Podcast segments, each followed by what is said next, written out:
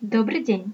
Это проект «Ваш казначей. Ваше финансовое образование». В этом уроке поговорим о том, что представляют собой дивиденды компании, каков порядок дивидендных выплат, а также какие факторы влияют на выбор дивидендной политики компании.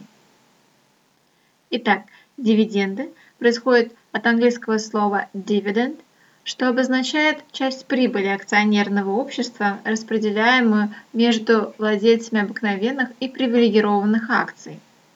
Выплата части этой прибыли может, но не обязательно осуществляться из чистой прибыли компании по решению общего собрания акционеров общества ежеквартально, раз в полгода или раз в год.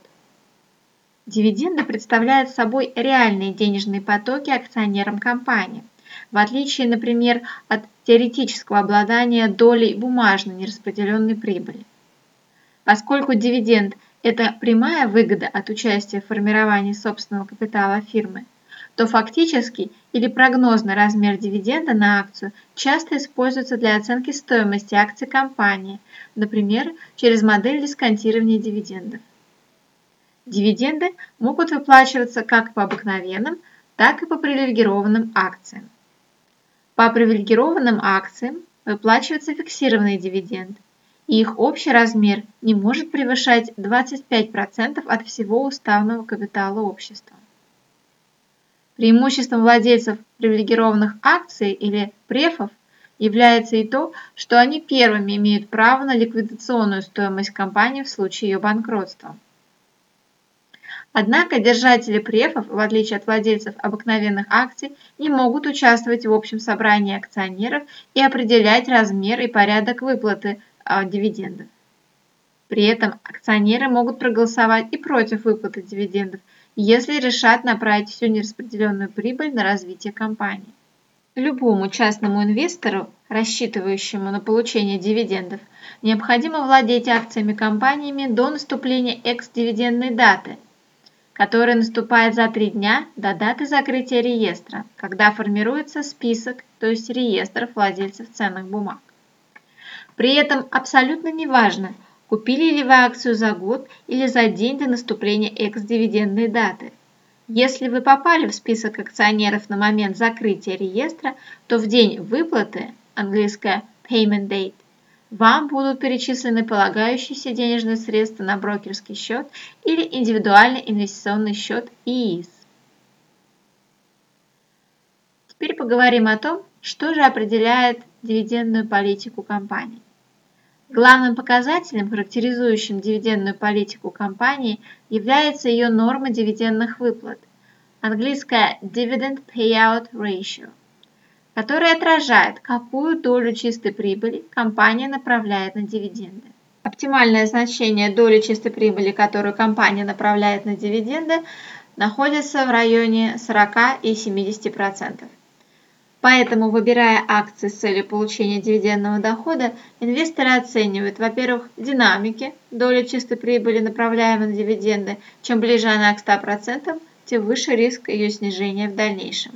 Во-вторых, среднюю долю дивидендных выплат как норму чистой прибыли по отрасли или рынку. Если текущая норма дивидендных выплат компании меньше среднего значения, это может быть сигналом о том, что есть резерв для ее увеличения. Некоторые компании придерживаются стабильной дивидендной политики, и у таких компаний размер выплаты дивидендов может прямо зависеть от чистой прибыли, например, выражаться фиксированной процентной долей чистой прибыли. Акции таких компаний инвесторы приобретают надежду на постоянный и регулярный доход. И такие акции, наиболее привлекательные с точки зрения дивидендной доходности, называют дивидендными историями. Как правило, это зрелые компании, имеющие небольшой, но стабильный рост выручки и чистой прибыли, а также не имеющие потребности в обширных капиталовложениях. При этом, если компания получила незапланированно высокий размер чистой прибыли в отчетном периоде, это не значит, что ей немедленно следует направить сумму всего излишка на выплаты акционерам. Такой шаг может хоть и кратковременно, но все же повысить стоимость ее акций на рынке. Однако в долгосрочной перспективе это может привести к ухудшению спроса на ее рыночные активы и репутации на рынке. если компания не сможет и впредь поддерживать высокий уровень дивидендной доходности. Поэтому в таких случаях существует альтернатива – обратный выкуп акций у инвесторов. По-английски это звучит как buyback. Этот способ позволит компании, с одной стороны, повысить стоимость своих акций на рынке, с другой – поделиться сверхнормативным ростом денежных поступлений со своими акционерами. При этом выкуп акций – это довольно редкое явление, поэтому рынок не ждет его повторения из года в год, что не накладывает никаких обязательств на компанию в отношении последующей стратегии распределения прибыли. Если в долгосрочной перспективе наблюдается сильное расхождение между объемом выплачиваемых дивидендов и свободным денежным потоком компании, то это свидетельствует о потенциальных проблемах с платежеспособностью компании и увеличении риска потери ликвидности. Иногда выплата дивидендов может быть ограничена для компании не только изнутри, на основании ее неудовлетворительных финансовых результатов, но извне, если соответствующее ограничение предусмотрено, например, кредитным договором с банком или синдикатом кредиторов. Скажем несколько слов о том, что такое дивидендная доходность. Под дивидендной доходностью понимается отношение размера полученного дивиденда к рыночной стоимости акции. В английском языке это обозначается словосочетанием dividend yield. Поскольку рыночная цена акции достаточно волатильна, то в отличие от размера дивиденда, который при установлении его собранием акционеров не меняется, то и дивидендная доходность – не постоянная величина, выраженная в виде процентной ставки. Дивидендная доходность может меняться в зависимости от динамики курса акций на фондовом рынке. Таким образом, дивидендная доходность – это показатель рентабельности инвестиций в акции компаний, обладающих богатой дивидендной историей. Скажем также несколько слов о налогообложении дивидендов. Доходы физических лиц в виде дивидендов в России подлежат налогообложению по ставке НДФЛ 13%. Российские компании, выплачивающие дивиденды, также выступают для своих акционеров в роли налоговых агентов.